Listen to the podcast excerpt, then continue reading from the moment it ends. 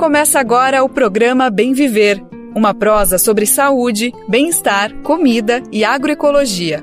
Produção Rádio Brasil de Fato. Hoje é quinta-feira, dia 22 de outubro de 2020. Está começando mais um programa Bem Viver, uma produção do Brasil de Fato.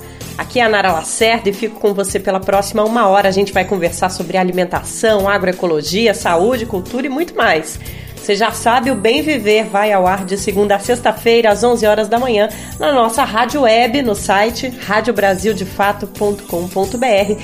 E para quem gosta de podcast, procura a gente no Spotify, no Deezer, no iTunes e no Google Podcast. Além disso, a gente está junto com uma rede de 17 rádios de norte a sul do país. Então vamos lá, que o nosso Bem Viver de hoje já está no ar. Programa Bem Viver sua edição diária sobre saúde, bem-estar, comida e agroecologia. E aqui no Bem Viver agora a gente vai contar uma história de agroecologia para contextualizar a iniciativa que você vai conhecer aqui no programa. Primeiro eu preciso te falar que o doce de mamão, sabe, é muito famoso na Venezuela. Você já vai entender por que, que eu estou te contando isso. No país, o doce se chama aranha. Talvez um dos motivos de ser famoso por lá seja por conta do ex-presidente venezuelano Hugo Chávez, que quando pequeno tinha o apelido de Aranheiro de Sabaneta, que significa o vendedor de doce de mamão verde de Sabaneta, que é a cidade onde ele cresceu. Na infância, Chaves vendia na rua a tal da aranha que a avó dele cozinhava. Imagina a confusão que está na sua cabeça pelo fato do nome ser igual ao do inseto aranha. Pior que na Venezuela as duas palavras se escrevem da mesma forma e têm o mesmo som. Bom, eu estou trazendo toda essa história para contar sobre a escola popular que é referência no ensino agroecológico em Caracas, a capital da Venezuela. Olha só como é que chama o projeto, é o Aranheiro. O nome foi escolhido justamente para homenagear o ex-presidente venezuelano, porque entre os legados que ele deixou está o incentivo à produção de alimentos dentro da Venezuela, país que tradicionalmente depende da importação de frutas, verduras, grãos. O projeto já existe há três anos e atende anualmente centenas de alunos. A nossa correspondente da Venezuela, Michele de Mello, foi conhecer a iniciativa e conta agora mais sobre a escola. Vamos conferir. O projeto El Aranheiro foi criado há três anos na Escola Técnica Industrial Rafael Vegas, no bairro de Cátia, zona oeste de Caracas, capital venezuelana. Atualmente, cerca de 150 estudantes aprendem conceitos básicos de agricultura, trabalho em equipe e agroecologia. O ensino envolve todo o processo da produção alimentar, partindo das sementes ao prato de comida. Ana Diniz é uma das coordenadoras e fala sobre os objetivos do projeto.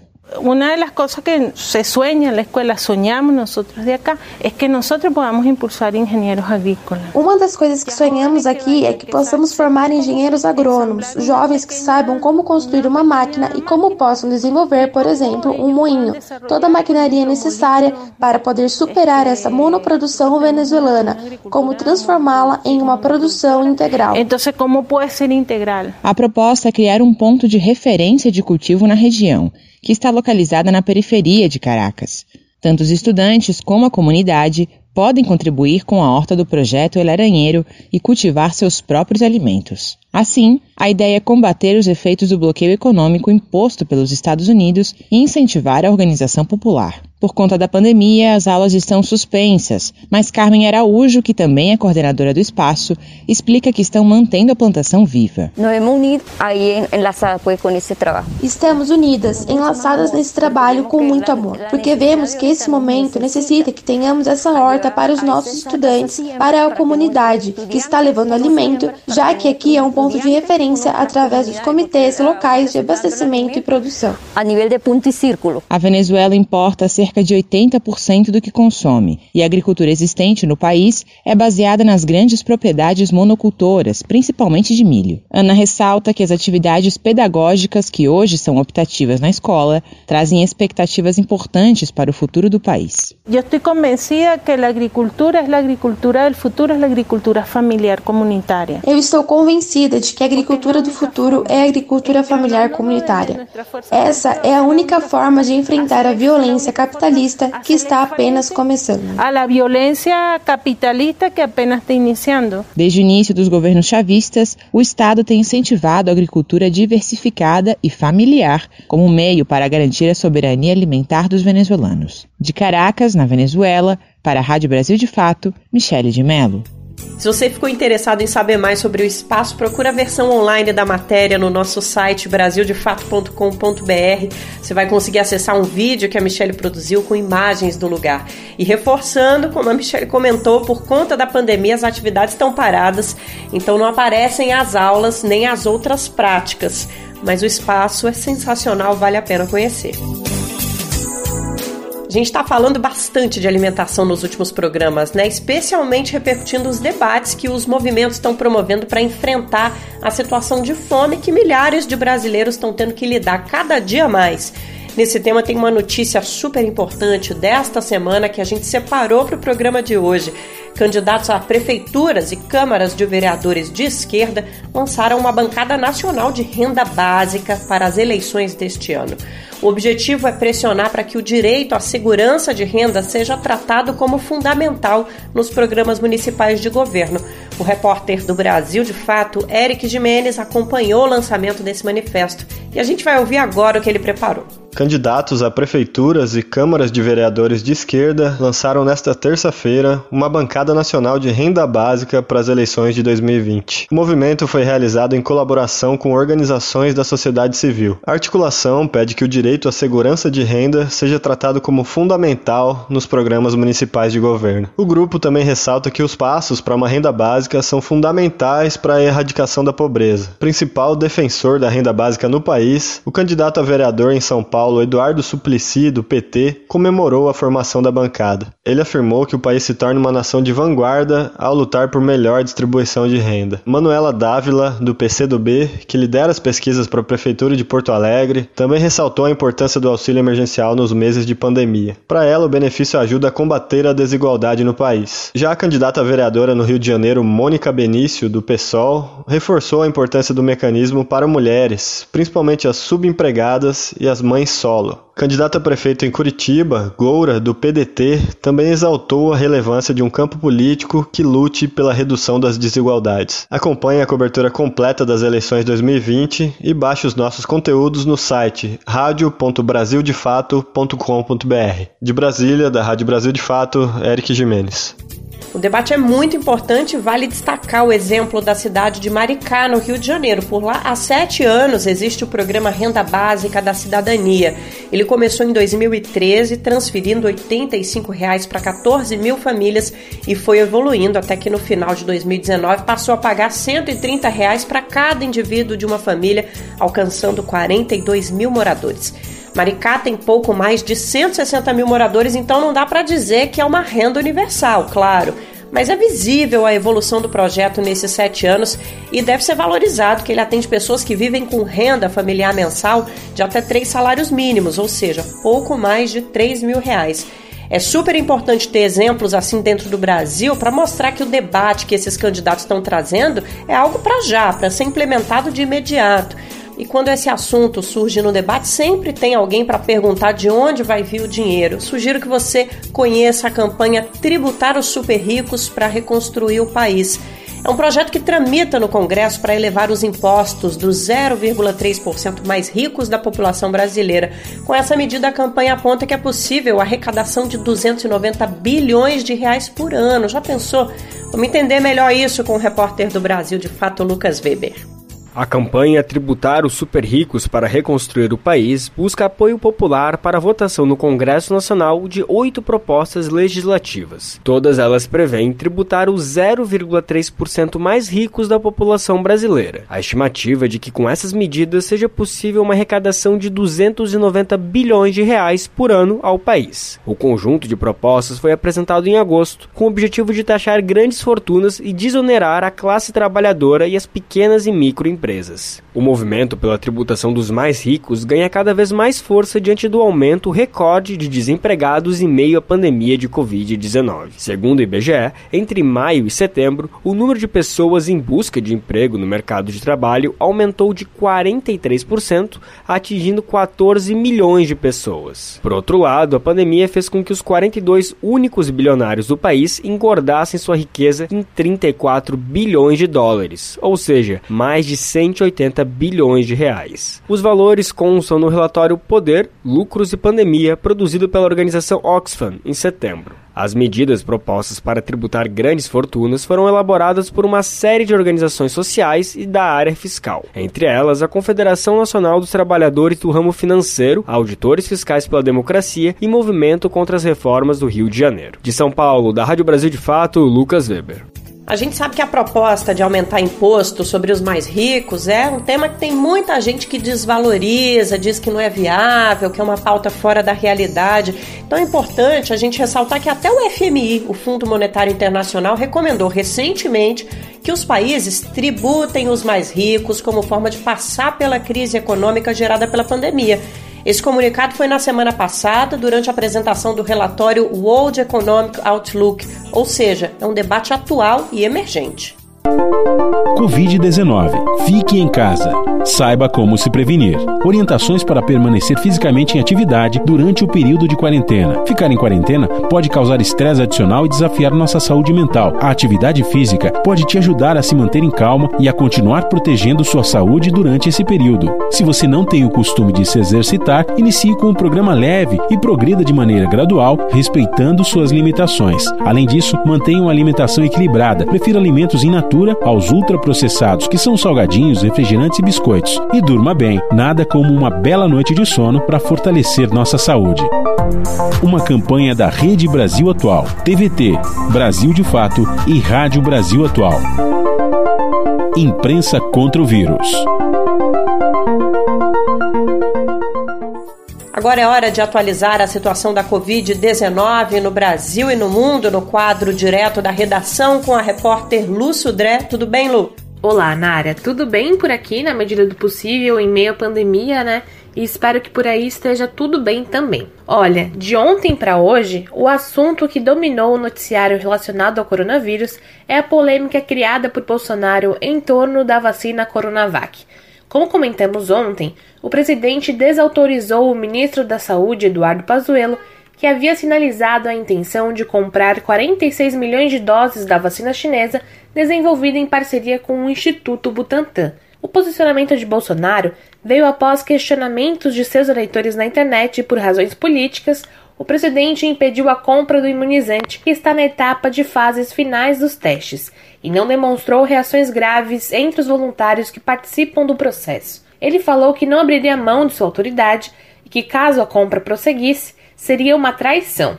O Instituto Butantan, que fechou a parceria com a Sinovac, a empresa chinesa que desenvolve a vacina, criticou a decisão de Bolsonaro.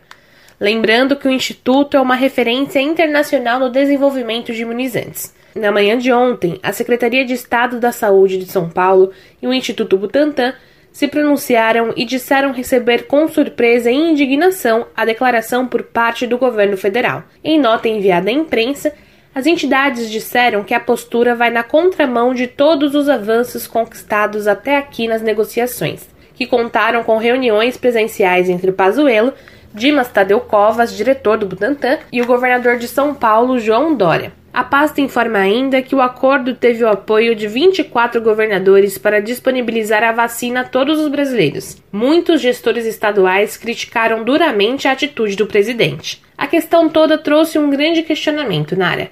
Agora, Bolsonaro argumenta que a vacina precisa de comprovação científica para ser usada. No entanto, ele próprio fez campanha pelo uso da hidroxicloroquina contra o coronavírus, sendo que não há comprovação da eficácia desse medicamento. Na verdade, as autoridades de saúde reprovam a indicação de seu uso, pois pode agravar o quadro dos pacientes. Por que a ciência não vale para uma questão e para outra sim? Para alguns governadores, fica claro o uso político da questão por parte de Bolsonaro. Vamos aos números da pandemia. Segundo dados do Conselho Nacional de Secretários de Saúde, até esta quarta-feira, 155.402 pessoas morreram por causa da Covid-19 em território nacional. Foram confirmados 565 óbitos de terça para quarta. O total de contaminados é de quase 5 milhões e 300 mil. Nas últimas 24 horas, houve o registro de quase 25 mil novas contaminações. São Paulo é o estado mais afetado, com mais de 1 milhão e 73 mil casos acumulados de Covid-19 e mais de 38 mil óbitos. Minas Gerais, Bahia e Rio de Janeiro seguem a lista de estados com maior número de casos. Bom, Nara, por hoje é isso. Volto com você. Lúcio Dré, direto da redação. Muito obrigada pelas informações. A gente vai continuar falando da pandemia, a situação do Rio de Janeiro. Por lá, a reabertura de todas as atividades basicamente já está concluída. E a grande novidade dessa semana é que os bares vão poder ficar abertos sem limite de horário. Até então, o máximo era uma da manhã. Mudança bem considerável, a gente sabe que não era essa limitação que impedia as pessoas de ficar bebendo na rua madrugada dentro, em aglomerações, mas faz diferença porque agora está em decreto. A gente vai para o Rio de Janeiro falar com a repórter Jaqueline Deister, que atualiza tudo o que aconteceu nesta semana. Tudo bem, Jaque? Olá, Nari. Olá também para você que está escutando Bem Viver. Pois é, aqui no Rio de Janeiro as medidas desta semana basicamente encerram a quarentena. Desde terça-feira, os bares e restaurantes da cidade estão liberados para funcionarem sem horário estipulado para o fechamento, ou seja, podem ficar abertos durante toda a madrugada. A reabertura desses estabelecimentos aconteceu no dia 2 de julho, mas com horário restrito até às 23 horas. A Prefeitura do Rio também vai permitir a reabertura das quadras de escolas de samba para a realização de eventos eventos a partir do próximo dia 1 de novembro. Para evitar aglomeração, os eventos nestes espaços deverão ter cadeiras e mesas numeradas. A publicação prevê ainda que, para reabrir as quadras, as escolas terão de submeter as suas equipes aos cursos de capacitação da Subsecretaria de Vigilância, Fiscalização Sanitária e Controle de Zoonoses. Além disso, terão de cumprir os protocolos sanitários específicos para a atividade. Lembrando que nessa semana as aulas presenciais voltaram na rede estadual. A liberação é apenas para os alunos do terceiro ano do ensino médio. Segundo a Secretaria de Educação do Estado, 16 municípios aderiram ao retorno retorno e apenas 5% dos alunos decidiram voltar. Isso porque, Nara, a modalidade de ensino remoto segue sendo oferecida para os que preferirem ficar em casa. Até o momento, a cidade do Rio de Janeiro já soma mais de 11 mil mortes por Covid, enquanto que o estado está muito próximo a 20 mil óbitos e os números de casos perto de 300 mil. Eu fico por aqui, Nara. Um grande abraço, Jaqueline Deister, do Rio de Janeiro.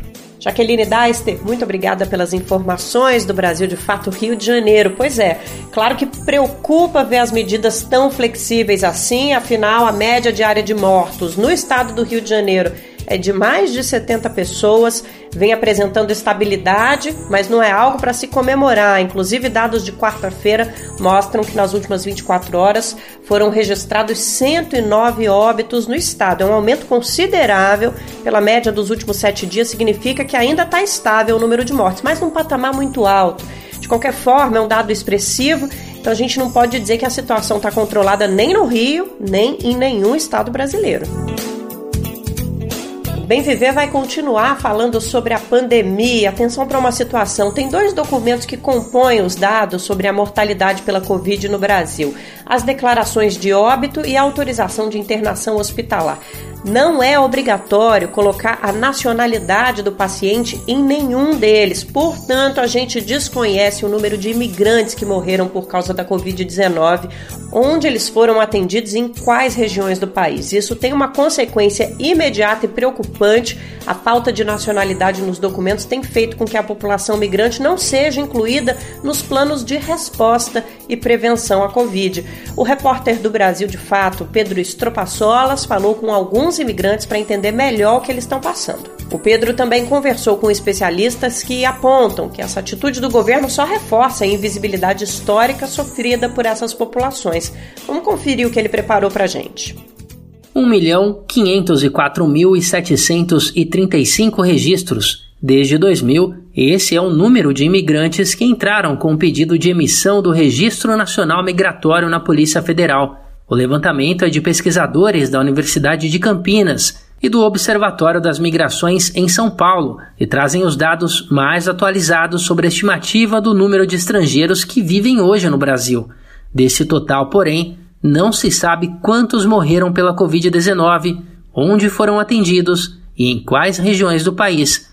Isso porque, nas autorizações de internação hospitalar e nas declarações de óbito, a nacionalidade não é um item obrigatório, como relata Luiz Felipe Aires Magalhães, coordenador adjunto do Observatório das Migrações em São Paulo. Os imigrantes que são invisíveis em vida, eles também estão sendo invisíveis em morte. Eles estão sendo invisíveis em morte porque nós não contamos com um sistema organizado de registro da nacionalidade daqueles casos de internação e mesmo dos casos de óbito.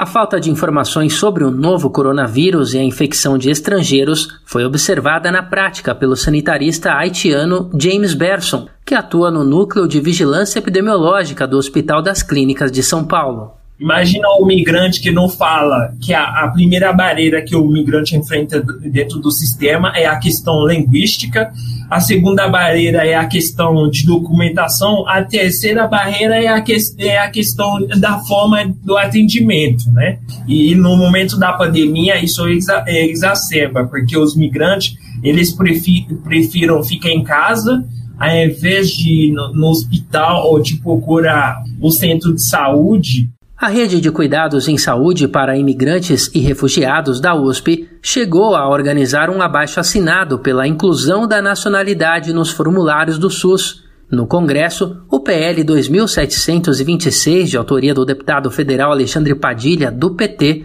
foi apresentado em maio para tornar obrigatórios os quesitos de raça, cor e nacionalidade nos dados de contaminação pela Covid-19. A proposta foi incorporada ao PL 1622, mas segue sem resolução. É um projeto tão importante é, que, na prática, ficou paralisada a sua votação, embora a gente tivesse conseguido aprovar na comissão da Covid-19, aprovar o requerimento de urgência junto às lideranças, está lá para votar, ficou paralisada essa votação por conta dessa ação do, da, da ocupação militar no Ministério da Saúde, que procura reduzir qualquer transparência em relação aos dados da Covid-19. O receio da situação migratória irregular fez com que muitos imigrantes não buscassem atendimento médico no Brasil. Países como Portugal concederam anistia e regularizaram a situação dos estrangeiros indocumentados para que eles pudessem ter acesso ao sistema de saúde. Alexandre Padilha lamenta a postura do governo Bolsonaro, que aqui no Brasil foi no caminho contrário o interesse que nós temos enquanto sistema público de saúde tem que ser de acolher o mais rápido possível essa pessoa, porque toda pandemia como essa, quando significa restrição de fronteiras, ela em geral aumenta o discurso da xenofobia, por isso precisa que o poder público reforce mensagens de acolhimento, campanhas de acolhimento, né, serviços de acolhimento, entre as recomendações do relator especial sobre os direitos humanos dos migrantes da ONU em maio estava a proteção a essa população, independentemente da falta de documentos. O pedido da ONU incluía a suspensão temporária de deportações durante a pandemia, mas no Brasil, o que foi visto foi o contrário. Entre abril e julho deste ano, as deportações cresceram 9.200% em relação a 2019, isso de acordo com a Polícia Federal. A nacionalidade mais afetada foi a boliviana, responsável por 70% dos registros. Em Mato Grosso do Sul, o Ministério Público Federal acompanhou a situação e relatou que muitos estrangeiros expulsos do Brasil entraram no país justamente para buscar tratamento para a Covid-19. De São Paulo, da Rádio Brasil de Fato, com reportagem de Pedro Solas, Douglas Matos. O Brasil, de fato, entrou em contato com o Ministério da Saúde para saber quais medidas vêm sendo tomadas para assegurar o acesso da população migrante a políticas públicas em meio à pandemia. Mas até a publicação da reportagem, a gente não teve retorno. O trabalho infantil causa prejuízos econômicos e sociais para o nosso país. As crianças e adolescentes em trabalho proibido ocupam funções que poderiam estar sendo exercidas por adultos, gerando desemprego. O trabalho infantil só gera pobreza para a vítima, sua família e para o país, aumentando a desigualdade social. É muito triste, muito cedo, é muito covarde. Infância não é privilégio, é direito. Denuncie o trabalho infantil. Diz que 100 Ministério Público do Trabalho. Olha, a gente vai retomar um assunto que foi pauta por vários dias há algumas semanas aqui no Bem Viver, a qualidade do ar no Brasil e a possibilidade de que o governo Bolsonaro passe mais uma boiada na área ambiental, para usar uma expressão do próprio ministro do Meio Ambiente. Bom, você que ouve o Bem Viver e lê o Brasil de Fato, sabe que há uma movimentação da indústria de veículos automotores para adiar os prazos do Programa de Controle da Poluição do Ar por Veículos, conhecido como PROCONVE. Esse adiamento vai dar mais três anos para que os veículos pesados a diesel se adequem a tecnologias mais novas e que podem diminuir a população em mais de 80% nas grandes cidades. O problema é que esse adiamento de três anos pode até parecer pouco, mas também pode causar o adoecimento e a morte de centenas de milhares de brasileiros. Para entender melhor a gravidade do assunto, eu conversei com a especialista em gestão ambiental Carmen Araújo, diretora do Conselho Internacional para Transportes Limpos. Vamos conferir. Então a gente vai pedir inicialmente para que a Carmen explique para a gente o que é o PROCONV, né, Carmen? Programa de Controle da Poluição do Ar Veicular. E eu aproveito para agradecer a sua presença aqui na Rádio Brasil de Fato, Carmen. Eu que agradeço a oportunidade de estar falando com vocês, Brasil de Fato, e obrigada, Nara, por estar nos, nos recebendo. É, vou dar uma explicação rápida do que é esse programa. Esse programa é, é a forma como nós controlamos as emissões veiculares. É, ele foi criado em 86, então tem bastante tempo. E o que se faz é, a partir do momento que se tem conhecimento de uma tecnologia para redução de emissões, eu exijo não a tecnologia, eu exijo que o veículo que está sendo vendido, um veículo novo, é, emita num determinado limite. E esse limite sempre, ao longo do tempo, vai sendo reduzido através do que nós chamamos fases. Então, essas fases elas, elas estão atreladas a descobertas tecnológicas e elas vão acontecendo a cada quatro, cinco anos uma atualização dessas exigências. Nós estamos na oitava fase para veículos pesados, que se chama P8, e para veículos leves nós devemos, nós estamos na sétima de, de pesados, entrando na oitava, que está prevista para 2022, 2023. E para leves, nós, estaria, nós estamos entrando na sétima, já prevista a oitava também. Ela foi quebrada nas discussões em duas fases. Como nós temos um incremento muito grande da frota de veículos nas cidades, nós temos que compensar esse incremento de, de fontes móveis, que nós chamamos, que são os veículos que estão emitindo, com essa restrição de emissões porque senão o ar vai tender a ficar cada vez pior. Tivemos grandes avanços desde a primeira fase do Proconv até agora, só que não suficiente para suplantar esse crescimento da frota. Nós ainda temos problemas em grandes cidades de, de qualidade do ar, que é o assunto, que é o porquê nós estamos discutindo isso. Então, as pessoas que moram em grandes cidades estão respirando ainda um ar muito ruim. Então, o programa, na verdade, ele vem para controlar, de alguma maneira, a poluição no Brasil causada por veículos e ele está dividido em fases. O que, é que foi que aconteceu agora para que vocês é, fossem incentivados a agir? Eu entendo que existe uma coalizão, né, a coalizão Respirar, e que essa coalizão está é, tá tentando atuar com o Ministério do Meio Ambiente no sentido de garantir que o programa seja levado à frente da forma que foi estabelecida. Quais são os riscos desse programa não ser levado à frente? Carmen, o que foi que aconteceu que incentivou vocês a se reunirem para tentarem garantir com o governo federal que o programa seja respeitado? Bom, nós nos envolvemos na, na, na aprovação dessas fases, dessa última fase, aportando conhecimento técnico. Então, existe uma definição, uma Câmara Técnica, em que se discute uma proposta. Isso começaram as discussões em 2016 para pesados e leves também, e no final de 18 foram aprovadas as regulações que estão vigindo. Nós não criamos essas regulações, nós em geral copiamos regulações europeias ou americanas com uma defasagem de quatro anos. Então, nós já tecnologicamente já aceitamos uma defasagem. Essa defasagem agora, ela vai chegar a 10 anos. E o que, que significa essa fase que nós estamos brigando bastante, em especial pesado? Eu vou falar um pouco de leves também. Essa, essa nova exigência, ela acrescenta uma forma de controlar as emissões não só do veículo testado num laboratório, mas também testado em condições reais. Exige-se que todo equipamento de controle de emissões dure muito mais. Então, um catalisador, um filtro, ele não dura só um ou dois anos, ele vai durar um período muito maior. E que é outra questão bastante importante. É, essa, essas discussões Uh, porque veículos pesados, nós estamos falando de veículos diesel em geral.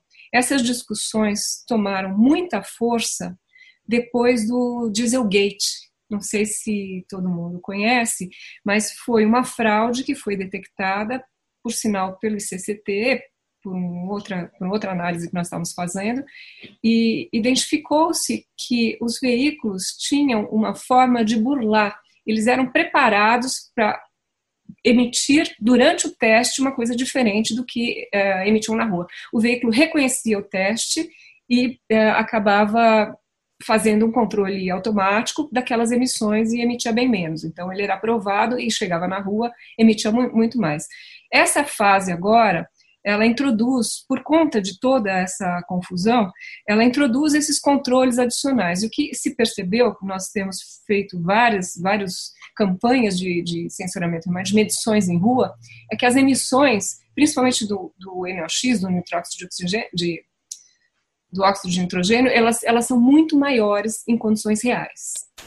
Então, a gente tem um impacto à saúde relevante e corrigido nessa fase.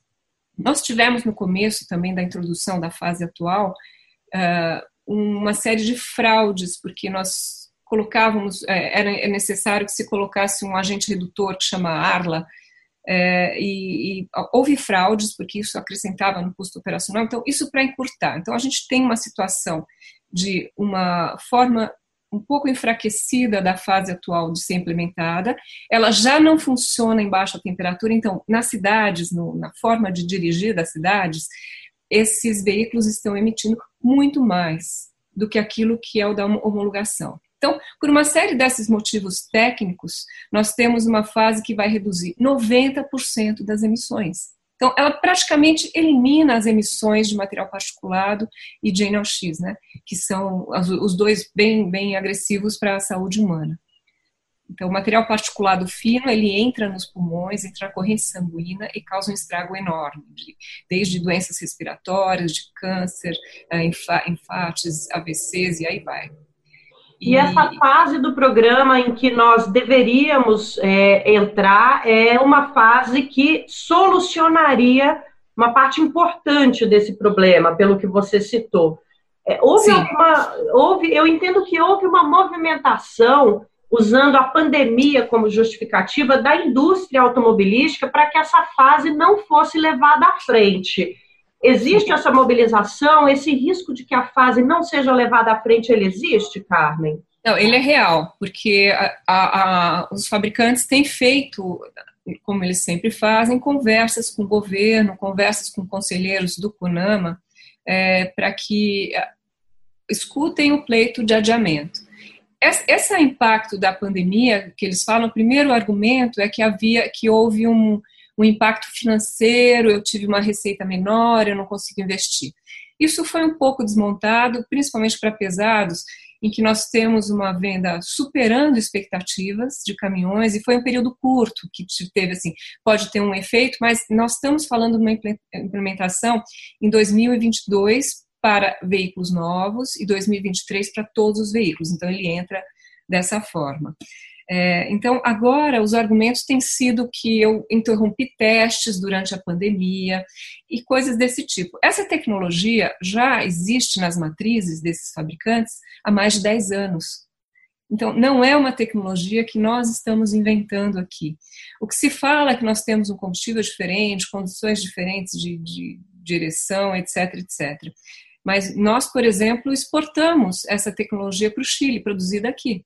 Então, assim, existem uh, várias questões que, uh, que devem ser ponderadas, uh, porque, a princípio, o ganho à saúde é tão grande que, se, que devem ser suplementados, deve ter uma solução caso essas demandas sejam concretas, né? Porque nós tivemos, os fabricantes tiveram informação em 2016 que aquela fase entraria. A discussão foi um pouco embarrigada até 18. Houve um, umas discussões que vamos adiar um pouquinho essa conversa. Então foi até 18. A gente participou desse desenrolar todo aí. 18 entrou e aí deu-se o prazo que o fabricante pedia, porque estava sendo proposto para 2020. E aí eles pediram e conseguiram, foi um dos pontos que foi bastante discutido e os fabricantes conseguiram que fosse empurrado um pouco mais. Então, o prazo é suficiente. É, nós temos uh, países, por exemplo, Índia, com PIB muito menor que nosso, com fabricantes locais que não são multinacionais, que pularam de uma fase mais simples, né, para uma para essa fase e entraram no meio da pandemia adiando só 15 dias por conta da pandemia e ter os estoques do veículo antigo. Então, assim, uh, e fizeram isso em menos de quatro anos. Então, as, as, e lá não, não, temos condições de estrada, etc., como falam, similares às nossas. Então, é, nos parece muito estranho que nós não, nós da América Latina não merecemos a melhor tecnologia, ou não temos como exigir. E, isso, e, essa questão de duplo padrão é muito, é muito triste né, de, de se ver, porque nós aqui do Brasil, nós já fomos o quarto mercado mundial de, de, de, veículos, hoje nós somos o oitavo, não somos desprezíveis, mas nós estamos sempre atrasados tecnologicamente, nossos veículos não são competitivos, temos uma proteção de mercado e todas essas outras distorções que são, que são uh, para serem equacionadas também.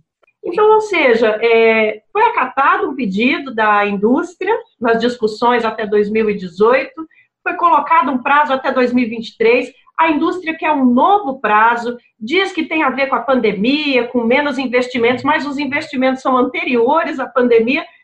Carmen, eu estou com a sensação de que nós estamos sendo enganados aqui. Essa sensação. Sei, é, eu ainda estou tentando entender qual é exatamente o ponto dos fabricantes porque é muito difícil. Você olha as notícias, estão vendo com uma recuperação muito acelerada. Então, assim, não é um problema econômico, não é um problema. Pega os CEOs dando entrevistas o tempo inteiro, falando que o mercado está maravilhoso, que as expectativas estão tá, tá muito melhor. Então, assim, realmente é muito confuso, é bastante confuso.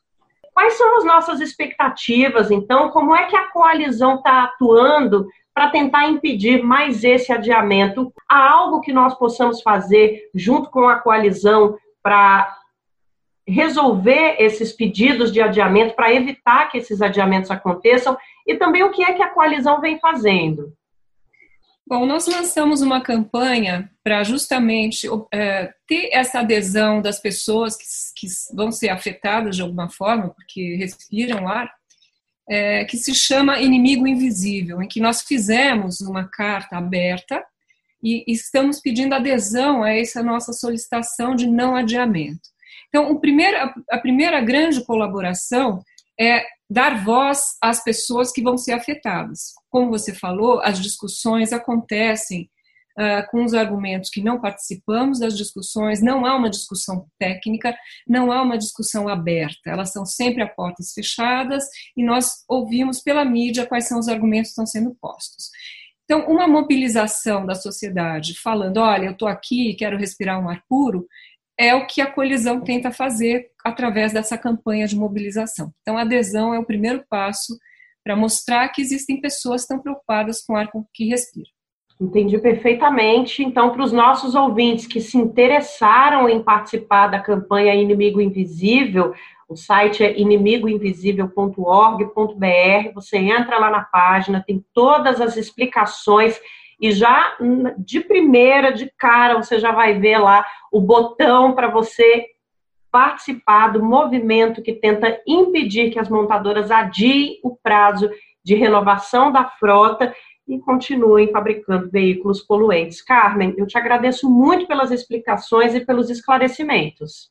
Eu, eu que agradeço a oportunidade.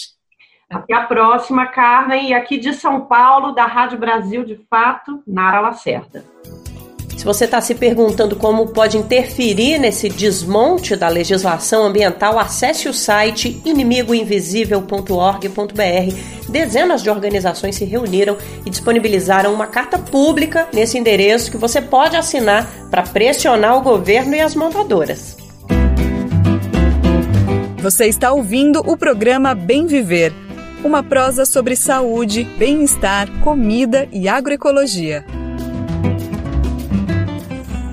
Pois é, as falas da Carmen são muito preocupantes. Ali no meio da conversa, até perguntei para ela de maneira mais bem-humorada se a gente está sendo enganado por essas justificativas que as montadoras estão trazendo para postergarem as datas de adequação. Brincadeiras à parte, o assunto é muito sério.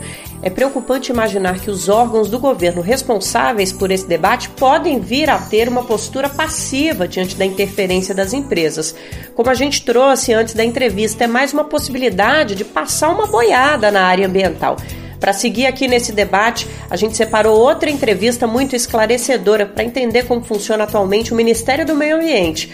O repórter do Programa Central do Brasil, Jonatas Campos, conversou com a ex-presidenta do IBAMA, Sueli de Araújo. No papo, ela que teve por anos trabalhando junto com o Ministério do Meio Ambiente, conseguiu fazer uma análise muito objetiva e sensata do que representa ter Ricardo Salles coordenando a pasta hoje. Vamos conferir. Sueli, o que significa a fusão do IBAMA, o Instituto Brasileiro de Meio Ambiente e dos Recursos Naturais Renováveis, e do ICMBio, Instituto Chico Mendes de Biodiversidade. Isso é uma mera mudança burocrática promovida pelo atual governo ou isso tem consequências negativas na luta pela proteção do meio ambiente? Certamente a ideia é reduzir a questão da proteção das áreas protegidas, das unidades de conservação da natureza, eh, que são gerenciadas, são geridas pelo Instituto Chico Mendes. O ICMBio ele toma conta de mais, ou menos 10% do território nacional e uma parcela de um pouco mais de 20% das nossas é, da nossa costa, né, nas áreas protegidas marinhas. E quando você é, volta atrás, né, o ICMBio foi criado em 2007. Quando depois de tantos anos você volta atrás, e quer incluir o ICMBio dentro do IBAMA, não há dúvida de que essa inclusão vai ser no sentido de reduzir o tamanho das ações governamentais no plano federal para a gestão dessas áreas protegidas. Né? Na verdade, há uma perspectiva é, de flexibilização de uso dessas áreas, inclusive é, com empreendimentos minerários em determinados tipos de áreas protegidas. Então, essa deve ser a intenção, né? reduzir o tamanho das políticas públicas voltadas às áreas protegidas seria hoje um grande retrocesso. Sueli, ainda nesse tema institucional, digamos, qual é o impacto para a proteção do meio ambiente, para o combate ao desmatamento dessa total falta de respeito do governo Bolsonaro com o fundo da Amazônia, então esse ataque a, a esses fundos doados pelos países da Europa e de outros, de outros continentes? Bom, no, no, no, caso do Fundo Amazônia, não dá nem para entender como é que o governo faz isso, é uma espécie de tiro no próprio pé. Nós temos hoje mais de um bilhão e meio é, de reais depositados no fundo, sem uso algum. Isso desde o dia 1 de janeiro de 2019. Isso, para a política ambiental, é uma verdadeira fortuna. São recursos que é, poderiam ser, estar sendo utilizado, utilizados em projetos do próprio governo, dos governos estaduais, de entidades não governamentais. Então, assim, tem uma, uma gama enorme de projetos que poderiam estar sendo realizados no sentido de controle do desmatamento e não estão, é, por, na verdade, por implicância é, do governo, do atual governo, com o fato de que esses recursos podem ser destinados também a não governamentais, às ONGs. Né? Essa foi a, a, principal crítica logo no início do governo ao Fundo Amazônia, mas não faz qualquer sentido. É, o governo é, tem, tem ido no exterior pedir dinheiro é, para a proteção ambiental no Brasil, enquanto ele tem um volume de recursos como esse parado. O governo Bolsonaro recorreu de uma decisão de primeira instância que mantinha a proteção aos mangues e restingas e recorreu ao Tribunal Regional Federal da segunda, da segunda Vara é, para derrubar essa, essas resoluções, essa proteção. Por que essa insistência do governo nesse tema, Sueli? Na verdade, acho que a orientação é reduzir o número de regras é, que são mais restritivas do que está na do que você tem na Lei Florestal de 2012. Isso em relação à revogação das resoluções 302, que dispunha é, sobre a proteção de vegetação no entorno dos reservatórios artificiais, e a 303, que abarca uh, áreas de preservação permanente de uma forma geral e inclui a questão dos mangues e restingas.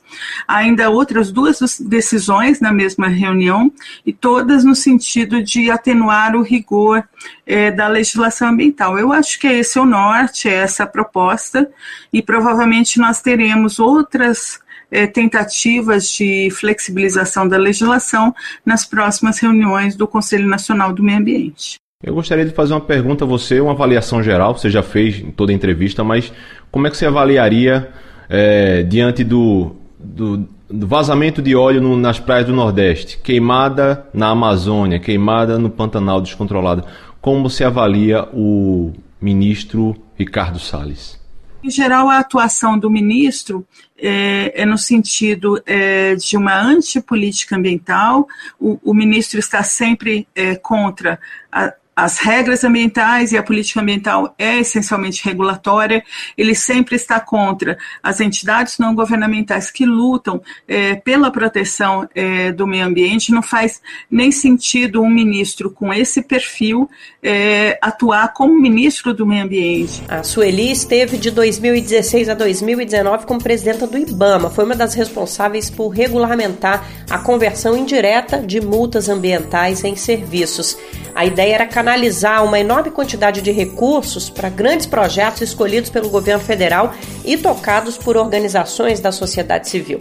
Isso estava em funcionamento até que Jair Bolsonaro assumiu a presidência, emitiu um decreto suspendendo as diretrizes. Além disso, outro fato grave que acarretou na saída de Sueli do Ibama em janeiro de 2019, o ministro Ricardo Salles fez uma acusação pública de que um contrato para a compra de caminhonetes do Ibama foi um processo fraudulento. Ou seja, acusou Sueli de corrupção, ela prontamente se defendeu, falando que a acusação não tinha fundamento, inclusive pontuou que o contrato foi aprovado pelo TCU, o Tribunal de Contas da União. Mesmo embasado em provas, Sueli preferiu pedir exoneração do cargo. E você que estava com a gente ontem aqui no Bem Viver acompanhou a iniciativa do MST que a gente trouxe aqui na luta contra a normatização e banalização da violência contra a mulher. Para quem não ouviu, é uma série de episódios que abordam diferentes temas relacionados à violência doméstica. No programa de hoje, a gente precisa retomar o assunto do jogador de futebol condenado por estupro, Robinho. É um caso que tá todo mundo comentando, não podia ser diferente. Robinho quase voltou pro Brasil para jogar no Santos como se nada tivesse acontecido. Como eu disse, todo mundo sabe também, ele tá condenado por ter abusado sexualmente de uma mulher quando jogava na Itália. Bom, para além desse debate pontual, a gente sabe que o machismo está presente no esporte de inúmeras maneiras, é algo super normalizado. No programa de hoje a gente vai ouvir uma iniciativa para combater esse cenário, as torcidas organizadas femininas, que além de participarem ativamente torcendo pelos seus clubes, são responsáveis por trazer o debate do machismo para dentro do futebol. Vamos conferir a reportagem é de Nayata Wane, do Programa Central do Brasil. O recente caso de violência contra uma mulher envolvendo o jogador de futebol Robinho relembrou outros crimes conhecidos, como o do goleiro Bruno, acusado de feminicídio em 2013. A notícia trouxe de volta um importante debate que ainda assola o meio esportivo e evidencia a desigualdade de gênero. Diante desse cenário, torcidas organizadas somente por mulheres crescem para ocupar o espaço e lutar contra essas violências, como explica a torcedora do Grêmio, Tiele Kavarlevski. Outro caso recente é o do jogador Robinho, que o Santos aparentemente desistiu da contratação porque os patrocinadores ameaçaram tirar o seu patrocínio, né? não porque as torcedoras do próprio Santos estavam pedindo para reconsiderar, porque ele é condenado por um estupro na Itália. Né? Então, esse tipo de comportamento faz a gente perceber que a opinião não é ouvida, né? ela é quase desconsiderada, ela é pouco importante Então, isso reforça a necessidade da existência de torcidas e coletivos femininos, né? Por isso que é extremamente importante para inibir a intimidação contra as mulheres nos espaços esportivos, no início deste ano de 2020, torcedoras ajudaram na elaboração de uma lei que torna permanente campanhas educativas de combate ao assédio e violência sexual nos estádios. A atleticana Vitória Diniz fala sobre a importância dessa mobilização de mulheres nas arenas de futebol. A existência desses, dessas torcidas, desses coletivos, ela está aí para isso, para a gente ocupar os espaços que nos foram, nos, nos foram negados e também para para a gente manter e lutar pelos nossos direitos básicos. A iniciativa é muito importante. Como eu disse, a gente precisa falar e debater o caso específico do Robinho, um jogador de futebol condenado por estupro, que a princípio ia jogar no Santos e estava tudo certo, mas para além disso, é necessário ir a fundo no problema, admitir que o futebol é um ambiente machista que reproduz uma série de tipos de violência então, torcidas organizadas de mulheres são fundamentais e precisam de apoio. Lembrando que o Central do Brasil é um programa em parceria da TVT com o Brasil de Fato. Você pode acompanhar diariamente pelo nosso YouTube ou ver na TVT às 19 horas e 45 minutos e ouvir às 20 horas na Rádio Brasil Atual. Você adora ler, ama livros e gostaria de entender melhor o nosso país? Imagine receber todo mês um kit com um livro e um dossiê que te ajuda a entender a nossa sociedade hoje, por um preço baixinho e com frete grátis para todo o Brasil. Este é o Clube do Livro da Expressão Popular. Para saber mais, acesse o site expressãopopular.com.br e escolha seu plano. Assine agora! Expressão Popular. 20 anos na Batalha das Ideias. É, já está na hora de encerrar o programa, mas ó, dá tempo de uma última história e para isso eu vou chamar o profissional da contação de histórias, o nosso colunista, contador de causos, Moza Benedito. Você sabe que ele sempre aparece aqui no programa, não tem como ser diferente. Moza traz risadas pro programa que tem tudo a ver com a nossa proposta. Vamos ouvir o que ele separou pra gente hoje. Só vou adiantar, o título da coluna é Artimanhas para folgar no trabalho. Vamos ver o que nos aguarda. Colunistas Brasil de Fato com Moza Benedito, escritor, geógrafo e contador de causos. Vai lamber sabão. Esse era um xingamento comum em Minas, proferido quando se queria mandar alguém para algo muito pior, mas sem falar palavrões. Há muitos anos, quando tomava café da manhã no boteco, vi um sujeito pegar um pedacinho de sabão e colocar na boca. Como tem um amigo que gosta de batata crua e outro que adora feijão com melancia, não me impressiono muito com gostos alheios, mas desse dia fiquei curioso. Você gosta de sabão? Perguntei admirado. Não gostava. Disse que era para provocar um aquecimento no corpo, um pouquinho de febre. Precisava folgar um dia para resolver uns problemas e por isso, antes de entrar no trabalho, comeu o sabão, um pedacinho só. Depois diria que estava se sentindo mal, pediria para medir a temperatura do seu corpo, veriam que ele estava com febre e lhe daria um dia de folga. Garantiu que dava resultado. São muitos artifícios que as pessoas usam para não trabalhar. Um professor da rede estadual do interior paulista vinha passar uns fins de semana em São Paulo e às vezes resolvia espichar a folga até segunda-feira. Aí ia ao hospital do servidor, dizia que estava com diarreia e lhe dava um dia de folga. Uma vez trouxe um colega que era meio ingênuo, explicou o artifício e convenceu o sujeito a ficar aqui até segunda-feira também foram juntos ao hospital do servidor. Só que o colega dele, em vez da folga, foi levado para a ala de psiquiatria do hospital. Semanas depois, ele teve alta, voltou para o interior e contou que achava a história de, da diarreia não ia colar e por isso inventou uma história meio complicada, com sintomas estranhos. O médico acreditou que o problema dele era psíquico, daí a internação. Meu amigo falou para ele, até que o médico tinha razão, você tem uma cabeça ruim demais. Mas o mais estranho que eu já vi foi um sujeito que um dia faltou trabalho e depois disse que seu pai havia morrido. Um ano depois, falou de novo e disse a mesma coisa. A desculpa passou. Fez isso uma terceira vez e a coisa colou de novo. Na quarta vez, achando que já tinha matado o pai demais, ele disse que a mãe tinha morrido. Mais um tempo, faltou de novo e disse novamente que a mãe tinha morrido. Aí foi demitido, depois de uma bronca do chefe. Pai você pode ter vários, sorriu malicioso. Mas mãe só pode ter uma. Você ouviu o escritor Mousa Benedito, geógrafo e contador de causos.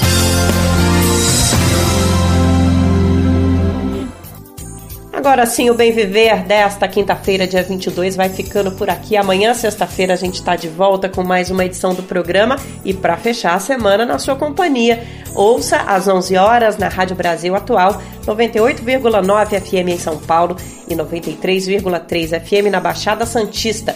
No mesmo horário, a gente está também no nosso site radiobrasildefato.com.br, claro, por uma grande rede de emissoras em diversos horários e em diferentes municípios brasileiros. Estão com a gente a Rádio Timbira 1290AM de São Luís, no Maranhão, Rádio Camponesa 96,7 FM em Itapeva, interior paulista, Rádio Super 87,5 FM em Sorocaba, São Paulo, Rádio Terra Livre 104,9 FM de Abelardo Luz, Santa Catarina, Rádio Comunitária Malhada do Jatobá 87,9 FM de São João do Piauí, no Piauí, Rádio Terra Livre, 94,5 FM de Ulha Negra, no Rio Grande do Sul. Rádio Interativa de Senador Alexandre Costa, cidade do Maranhão. Rádio Onda, 95,5 FM de Novo Cruzeiro, Minas Gerais. Rádio Camponesa, 95,7 FM na cidade de Crateús, no Ceará. E completam essa rede a Rádio Cultural, 87,9 FM de Lago da Pedra, também no Maranhão. Rádio Terra HD, 95,3 FM de Terra Rica, no Paraná. De Brasília, no Distrito Federal, a Rádio PIF, radiopif.webradiosite.com Rádio Cidade 87 FM de João Pessoa, na Paraíba, Rádio Palermo de São Paulo, no site radiopalermo.com.br, Rádio Comunitária Cantareira 87,5 FM também de São Paulo e a Rádio Folha 390 que você pode ouvir pelo site folha390.com.br. Quem ouve o Bem Viver há um pouco mais de tempo já sabe que eu morro de saudade de viajar para todos esses lugares toda vez que eu leio essa lista. Então fica aqui o nosso grande abraço para todo mundo que está acompanhando a gente nas emissoras parceiras e para as equipes das rádios que estão com o Bem Viver. Este programa teve a apresentação de Nara Lacerda, edição, produção e roteiro de Geisa Marques e Lucas Weber. Trabalhos técnicos de Emerson Ramos, Adilson Oliveira, André Paroche e Lua Gattinone. Coordenação Camila Salmásio, direção Beatriz Pasqualino e Nina Fidelis. Apoio, equipe de jornalismo do Brasil de Fato, que volta amanhã, sexta-feira. A gente vai estar, como sempre, te esperando, então não vai faltar. Até lá! Você ouviu o programa Bem Viver, uma prosa sobre saúde, bem-estar, comida e agroecologia. Produção Rádio Brasil de Fato.